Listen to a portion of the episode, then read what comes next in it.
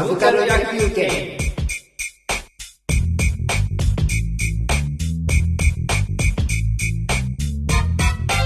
ジブリがごっそり漏れたっていうのが。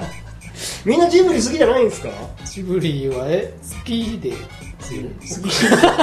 だってあの僕ね確かえっ、とねあれは何やった時だ？魔女の宅急便とか公開された頃に、はいはい。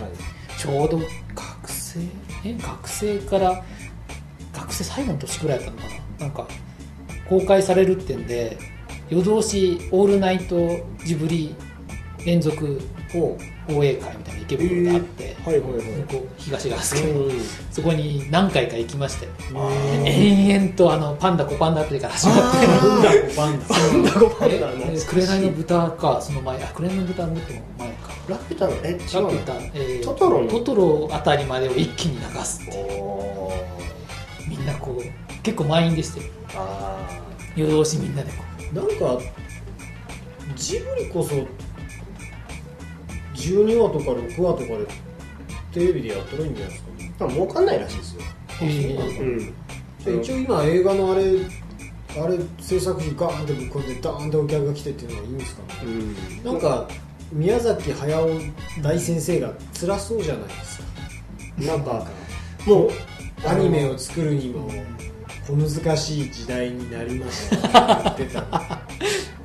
あの後輩後進の人たちってあのこうねあの亡くなっちゃった亡くなっちゃったんです近藤義さんでしたっけうん。耳を澄ませばの人とかあと息子さんとか。息子さんはまあね。あとアリエッティの人でしたっけああの辺の人がこう伸びて伸びてくるのを待つみたいな感じなんですかね。でもなんかちょっとこうなんて言うんでしょう。もはやこう老若男女。うん老若男女見れてある程度今の日本人がなくした何かみたいな、うん。そんな寝ぼけたことを描かないといけないみたいなことになってるのがなんかこうだ早尾先生が辛そうだなみたいな。なんかだから結構インタビューとかするとなんかそういうところからは退いて第二ジブリみたいのを作って、なんかあの何？東京憤怒合戦だったかな？なんか、うん。なんかあの排泄物を投げ合う映画を作りたいとか、多分そういうことやったら面白いんじゃないかなって素直に思ってて。なんかだからそうん、で魔女の宅急便とか大好きだし「紅の豚」もすごい好きだったけど、うん。まあなんかこうんなんかちょっと今日的な感じでうん持ち寄りたかったんですよね、そうするとポニョなのかアリエッティなのかって思うんですけど、なんかポニョはああこう大霊界みたいな世界な感じを描きたかったのかななんかポニョ怖かったんですよね、うん僕はあのうん。そのなんかその後研究とかしてる人のサイトを見たりとかしたんですけど、なんかなんか見ててなんだろう変な変な怖さをずーっと感じながら見てて、でもポニョってやっぱあの水の中の世界にうん。あの男の子と女の子っていうのがあってるけどあれはちょっと黄泉の国みたいですよね。振り返ったらダメよみたいな話ですから、うん。読みの世界なんかね。いやだからね主人公の男の子って結構ノーミスで言ってるから綺麗な物語だけど結構結構危ない物語だなっていう。なんね。か、なんかあとなんかなんだろう。なんかあの世界が海でザーってなって、うん。なんかみんななんか「やー」みたいな。あれ怖くないですか？うんだ誰も困ってない。困ってないですでもあれって結局その宮崎ファンタジーがはパンダコパンダだったらなんか街が水に沈んでそのベッドに乗ってこう街を回ったら楽しいよねっていう世界じゃないですか。まあでもちょっとそう見えるように作ってなくないですかちょっと。だそこがもう限界だったんじゃないかなっていうだからなんか大変だから僕見てて大変そうだなって思うんですよね。うんなんかあの単純にっていうか「紅の豚」とかそうですけど飛行機まああれもまあねなんか社会的な絡みつつですけどラピュータとかもなんか単純に見ててこう面白いもの冒険ものとかっていうのはもう作んないんですかね、そういうの作ってもしょうがないんですかね。いやどうなんですよねあのラピュタ2でもいいですけど。あの未来少年コナンの続編とかやっぱなんかでもこコナンとかもそういうのがあってもあの男の子が裸足でどかどか走るのがすげえいいとか、うん。なんかそのもっとアアニメーションってやっぱ動いてなんぼだと思うんで、うん。そのね、宮崎アニメがなんですごいいいとか言われてるのかルパンであの宮崎駿が名義を隠してうん。監督した日本のアルバトロスの翼うんとかもあれだけこう飛行機がぐるんぐるん動いて、うんあの藤子ちゃんがなんか重力を無視した動きをするのが楽しい。うんいいと思うからなんかそういうこう動いて楽しいみたいなものがねなんかまたあるといいなって、うん、だからなんかそのポニョでもなんかそのクラゲがいっぱいいて綺麗とか、うんなんかあの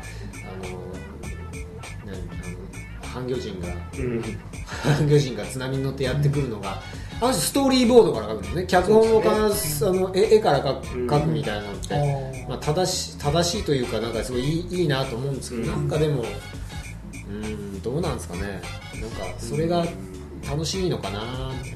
いやなんかそのけなんかその新しさが好きだった僕としてはですねそのナウシカを見た時にまあすごい新しいなと思って当時の。小学生ぐらいだと思う。初回ではないと思うんですけどあの金曜ロードショーとかでやってるナウシカを見た時にわすごい新しいなで絵もかっこいいなと思ってなんかその物語もあすげえカタルシスがあるなみたいな面白いなと思っててでラピュタもラピュタもすごい好きで、ん。だラピュタ見た時にそのすごい新しいなっていう印象を受けて。で逆に言うとコナンにはその新しさは全然感じなくて、なんか見てる時からなんか古臭いアニメだなっていう印象があって。でそれがまあトトロになって魔女の宅急便になって紅の歌になってる時に、まあ、毎年新しくなっていくなっていうジブリ作品ってどんどんその一番新しいところにいるなみたいな感じで。でまあ、その新しさを狙った結果なんか思い出ポロポロとか写実に行っちゃったりとかまあいろいろこう俺が好きじゃないファンタジーと新しさが好きだからその写実に行った方はあんまり好きじゃないながらも、その宮崎駿のチームはずっとファンタジーの新しさをこうずっと突っ走ってるなって気持ちよさがあってで「もののけ姫」の時でやっぱりこうあ最も新しいっていう印象を当時感じてその 3DCG とかすごい使ったりとか。ああえー、あのー鹿の神様ね。力の神様。とかあとあの主人公がすごいこう力を持ってたりとかなんかこうヒーロー的な強さを持ってたりとか、なんかそういうこう絵になるカタルシス的ななんかユパ様かっこいいみたいなのが主人公にあるみたいなのが、なんか新しいなと思ってて、まあ、それでしばらくやめるって言って、まあ、次復活したのがえっ、となんだっけ？でその千と千尋「千と千尋か。千尋ですね。間ないんだ。でで引退と言ってて結構、うん早かった。早かったですで「千と千尋」を見た時にはその新しさがもうなかったんですよ僕の中で。面白いしすごいうわーって動くしキャッキャキャッキャはするんだけどもうこうもう昔の作品だなっていう。こうなんか普通だなと思って。でその次のえっ、とハウハウルうん。なんかもう古いなっていう印象になっててえー。すごい古い古臭いなっていう印象になってて。で ソニアとかはもうでももう意味がわからなくなってて。で手書きの方が新しいって言ってるけどいや違うと思うんだよなみたいな。もうとっくに新しさなんか失ってるよみたいな。うん。それが何なのかって言われるとちょっとうまく言葉にできないんですけど。僕はあのナウシカって全然 ドラえもんとかを見てた子供としてはなんかなんかそういうのが始まったというかやってるらしいけどもどうも絵柄としてこれは子供が見るのじゃないんじゃないかとかっていうんで 全然チェックとかしてなかったんですけどなんか親戚のおじさんがそれをわざわざなんかビデオに撮ってこうん。れは面白いから見ろとか言われてなんか見せられて。あでもなんかそういう意味ではポストドラえもんでジブリがあったような気がしますね、えそのドラえもん的な大長編的なほのぼのしたこう冒険感に対してもうちょっと冒険ってこうなんだろうシリアスでリアリティなんじゃないみたいなラインが宮崎アニメだったんじゃないかな。割と僕その辺で早いこと宮崎アニメに行っちゃったから行っちゃったっていうのが大きいかなと思います。ナウシカって僕なんかいつもそのおじさんのとこで見せられたりと強制的に見せられたりとか、テレビでやってたあやってるっつってなんかたまにつけてうん。途中から見たりとか、あれの全体像を知った知ったの流れ話の流れを知ったのってものすごい最近なんですよ、見てたわ。りあと当時結構怖いなっていう印象は多少あったようななん気がする。かなんか難しそうに思えて、となんか明確にこう敵が敵なのかなと思うとあ敵じゃないのかとか思ってみたいな、うん、その辺がまだラピュタの方が分かった。そうですね。ラピュタはすごい分かりやすいな、なんかベ爽ニトン、ベニトン、あの、の豚をあれは見て、うん。あの面白いっていう面白いですか、ね考えずに見えていい。まあかっこいいなみたいな。赤い飛行機かっこいいみたいな。あの、あの飛行飛行場の娘さんの後日談2を作るとしたら、うん通を作るとしたら。あそこの二人の間に隠し子がっていう隠し話。ドロドロな あったりする。の。もしくはメス豚になっちゃった。っていうあ豚さんの世界の話。このメス豚がみたいな感じで。メス豚って放送的に大丈夫なの一人だけ残った人間を豚にする話。まあまあジブリジブリはまあそうとしてあとあの辺も出てないんですよ。時かけ？時かけもそうなんだけど。時かけねあ時かけ先行こう？え？あとほらあの人えっとビューティフルドリーマーの人。あ押井守さんです吉井ね守タイトル一人一つあの前ーなんか。僕見ると疲れちゃうんで疲れちゃう。ビューティフルドリーマーはね、いやまあビューティフルドリーマーいいよ。なんかこう他の、あのー攻殻機動隊。ああとあれ？パトレイバー2も押井さんですよそう。あツーっていうか、まあ、パトレイバーはずっとあ1もそうなんです。1もそうじゃないかな。なんかまあ、うん、パトレイバー好きパトレイバー好きから入ると、うん。劇場版2はうんってなったり でも押井守好きでいくとパトレイバー2は超傑作らしいですよね。なんか僕ねあんなんかそんなしそんな真剣に見てない。んでうんでもなんかこう東京の都市とかあと見えない戦争みたいなものとかとなんかもうもうっていう感じだしなんか好きな人にはたまらんみたいな。例えばいろんな人から勧められるんですけどなんかまだ見てない。んですよねパトレーバーななんかそういうので遠のいてるからだからスカイクローラーも見てる。のスカイクローラー。スカイクローラーはねそういえば。あれは好きですね。あれ面白いですよ。あのねあの女の子可愛いんですよ。うーん。なんか多分それあとね空中戦がかっこいい。ああ多分後ろプロペラの飛行機がね、うん。よかったな確か現実に1個あるんですよねあれ、うん同じやつこれだけは期待ですいやなんか逆に言うとそれ以上のテンションを持ち込むとスカイクラとかしんどくなるとうーん思います。なんかどうなんどうなんでしょうな。最近そうですね。全然関係ない話すると、昔からあの一ジャンルとしてうんプラモ京志郎とかあるじゃないですか。あったね。ガンダムのプラモを作って今で言うとこうデジモン的な仮想世界に行って戦うぜみたいな、俺のガンダムでみたいなので、うん。なんか最近ガンプラとかももう本当市場がでかくなって、うん。なんか3話だけのオリジナルのなんかガンダムマイスターあ違うなんかガンダムなんとかずっていう、うん。なんかそのガンダムのプラモデルを作ってそれをなんかこうユニットに置いて自分もユニットの中入ってビューンって言うとこう仮想世界のこう宇宙世紀っぽいこうコロニーの中とかにうん自分がその作ったプラモデルのコックピットの中に入ってうん。こうプラモバトルをするみたいなのがなんかうん3話分ぐらいであるんですよ。うんうん。それの戦闘シーンがすげえ楽しくてなんでかっていうとメカニックを自分が作ってるから、うんうん。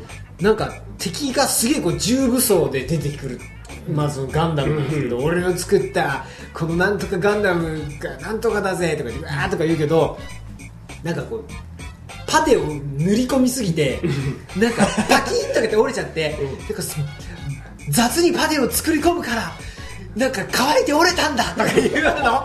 あそういう理由なんだみたいな強さのバロメーターがみたいな。これは新しいと思う。それってその例えばササンライズでしたっけ？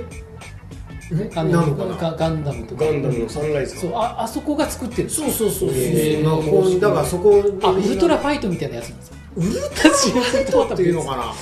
でもなんか位置づけ的に。ポケモンみたいなののモンスターがガンダムで自分もそれに乗るみたいなやつであー。3話だけなんかそういうあれでやってなんかねそれがねちょっとなんか僕の中で新しかった新しかっえーだってあのガンダムのお話って、まあ、ガンダムがある世界じゃないですか、うん。ガンダムに本当に乗って実際に戦う。戦う。それをなんかガンダムっていうプラモがある世界っていう世界なんですか、へーそうそうそう。それでなんかそこでまたあのだからそういうこう子供ホビーをリアルにやる世界だと、いざなう謎の大人みたいのがいるじゃないですか、うんわかるかわかんないけどドッジ断平だとおお父さんは伝説のドッジファイターなんですよね。ドッジ修行に出て行方不明。なんかこうとか、うん。なんかそういうのがあってそこでもなんか謎のガンダムモデラーみたいので主人公に君もガンダムプラモを作ってみたらどうだって勧める人が、町内でね白馬みたいな馬乗ってやってくるの。君もどうだみたいなね。いい話。うわ変態だなと思って。いわゆるホビーホビーアニメそうそうそう。なんかそういうののなんか最先端はうんやっぱりこうそういう今のメメカニックとかそのねなんかそういうこう完全にこう仮想世界みたいなねなんかアバター的なねだからガンダムがアバターなんですよね多分だから。まあそういう設定がなんかこう新しいことをも盛り入れながらも日常はその小学生みたいな元気なモデラーみたいなのでいや例えばそのガンダムっていう体じゃなくてそのそのプラモ用のオリジナルのなんかその名称のあであるっていうのはなんかなんとなくわかるそれだとねなんかダンボール戦記っていうのが今やってるみたいで。そのガンダムっていう現実にもそういうガンダムの世界があるっていうものを、いやそれをひ一歩引いてみてそのガンダムっていうプラモでっていうその2つの世界を同時進行するのを、えーサンライズその会社が認めてやってるっていうのもまたすごい話だなって今聞いて思いました。でもなんかそれオリジナルでまたその番組にしか出てこないガンダムをまたプラモ出すし、うん。それ系それをなんかガンダムのプラモのイベントブースとかで流したりとかそういうこう本当にプラモデルのイベントと多分密接に関係してるんだと思うんですよね、ガンダムアニメじゃなくて本当にガンダムプラモ？ガンダムプラモのためのアニメだとたのアニメって感じですなんか僕はなんかもうそういうのは半ばこうそういう仕事の進行みたいなものを含めて楽しく見れるから なんかまあその設定とか特撮とかもまさしくね。うんまあそうですね、メダルをはめてなんちゃらでガンバライドはどうのみたいな、もうそれ全部そういう世界なんで。へだからなんかそのいいですよ。プラモの塗装塗装をすごいしたから防御力が上がるみたいなのでなんかそのそのプラモ努力が能力にっていうのがね、なんか僕は結構ねあおもろいなその3話くらいのやつっていうのはえその OVA なんですかいわゆる。あどうなんだなんかでもテレビでやってましたよテレビでやっているオンエアだけどビデオにもなって。まあでもそうは言っても僕1話しか見てないんですけど。テレビどういう枠なんですか？それ。てあえっ、となんかでもスペシャル枠みたいな。年末にちょっとやっててでも毎週やったらあっという間に終わっちゃうからこれの続きは12月にやるからねみたいななんかそんな。へえすごい。なすげえな。すげえ時代ですなまあでまあでもそれ成り立つぐらいそのアニメファンというかプラモデルファンというか。まあねそういうことなんですよね。でしょうしねなんか融合ビジネスモデルとしてはすごいいいパターン。だって昔コロコロとかボンボンってそんな漫画ばっかりじゃなかったまあ今もそうですよ多分。今も、うんなんかなんかそうああいうなんかそうそのアアニメが表現的にどうかっていうのはまあ置いといてあなんかホビーとアニメ絡めると、ん。必ず変態みたいのが出てくるのがいいですよね。なんかこまあね。ホビー伝説のホビーの人って変態みたいな。そのイコールは本当に結んでいいのかな。子供子供的にはすごいヒーローだけど 一般的にはどうだろうっていう人やっぱりなんかこうその時ってこうやっぱりお父親の後を追って強くなるみたいなのなんとなくこう父親行方不明。みたいなまあ。スター・ウォーズにつながる。だから王道ですなそういうのはなんか。伝説の時が実はアイムウェアファーザー。ねなんかいいななんかそうホビーでも米語まで戦うわけわかんない。そうか今なんかね。ありますプレイだこうねうんとかとかあるし。そういうホビーアニメ的な視点でアニメを見るとそんな楽しい。面白いダンボール戦記ってやつのうん。ロボットが結構かっこいいんですよ。ダンボール戦記ダンボール戦記っていうでもそれ以上知らない。ですそれをそのうち見てみようかな。え。ちょっと興味深いなあとさっきちらっと言ったけど解きかけ大丈夫ですか？解きかけです。か解きかけは好きです。はい。以上。え そんだけな サマーウォーズより解きかけの方が僕は好きです。以上。そうだ俺サマーウォーズ派かな。どっちかっていうとでも解きかけは僕らの世代はあの友よちゃんのああのん思いがあるので寄っちゃうんじゃないですかなんかあの、ともよちゃんエンディングみたいな、あの、劇中の舞台の中で原田知世だけが歌ってるっていうエンディングの方式は、もっと確立されて、いろんなところで多用されていいと思うんですよね。実実際の映画の そうそうそうそうあれそうあれすごくないですか？みんな普通に弓道やってるけど、ん原田知世が歌歌ってるみたいな。あれは確かにあんまりその後あれ、僕あれもっと見たいな。まあミュージカル的なし逆ミュージカルみたいな感じなんか最後大団円ねあのカーテンコールで出てきて歌ってますみたいな感じで、うん。確かにあの手法っていうかああいうエンディングはないのかな。あうん。スイングガールズがもしかすると近いかもしれない。へうん。まあ、うん。細田さんあの方もえもともとはあの方はどういう方あのなんですか方はなんかハウルの動く城で大失敗して、あ そうなんですか、うん。でそのせいで早尾先生がハウルの動く城を作ることになったのではなったという説、ージブリがあった。りジブリの人？あジブリ他からジブリ頼んで。作ってくださいみたいな。うん。だからなんかそれに関してはまあ別にそのあれが当時僕が若くて本当にいろんな人にご迷惑かけましたって程度喋ってるからそのこう話題にしちゃいけないぐらいやばいことでもないしそれに対してこうなんかわだかまりがある件ではないみたいですけどだからやっぱりジブリ周りで頭角を現した人、まあ、それ言ったら安野さんもジブリ周りで頭角を現した人だからなんかあの男の子2人で女の子1人でうん。楽しく遊んでいいよねって感じ。現実そんな思い出はねえよな。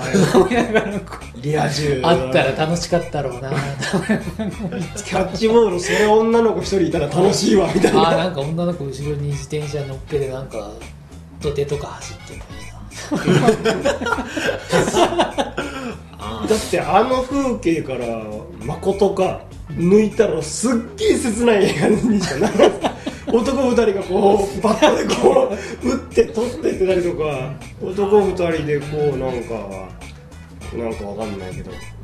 でもあれもねなんかこう本筋じゃないことの世界のつなぎ方が好きでだからその原田かつて原田知世であったあの人が、うん。あのおばさんとして出てくるじゃないですか、うん。だからそういうふうにこうつながってるのって僕好きなんですよね。そうですね。あれはあのいいそのあ後日談が見れてすごい嬉しいっていうのの一つ。です、そうなんかいいじゃないですか、うん。筋肉マン2世とかよりいいじゃないですか、わざわざそのディスらなくてもいいのに。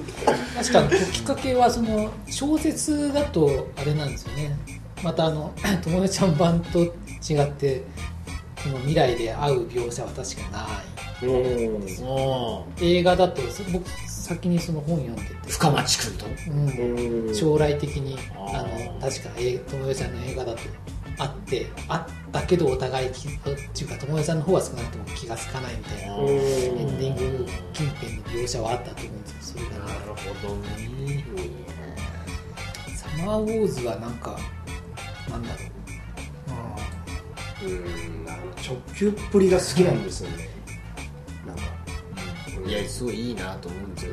なんかあのやっぱあれですよあの僕のアカウントを使ってくださいで泣きますよやっぱり。あのなんかなんだろう。そこからわーっと集まるシーンとかよりも最初の一言言うやつやっぱかっけえなみたいな。うん。なんかなんだろう。あ元気玉が現実に近いとこれ、うん。これかなこれが思いな来たがら元気だみたいな。見てましたね。うん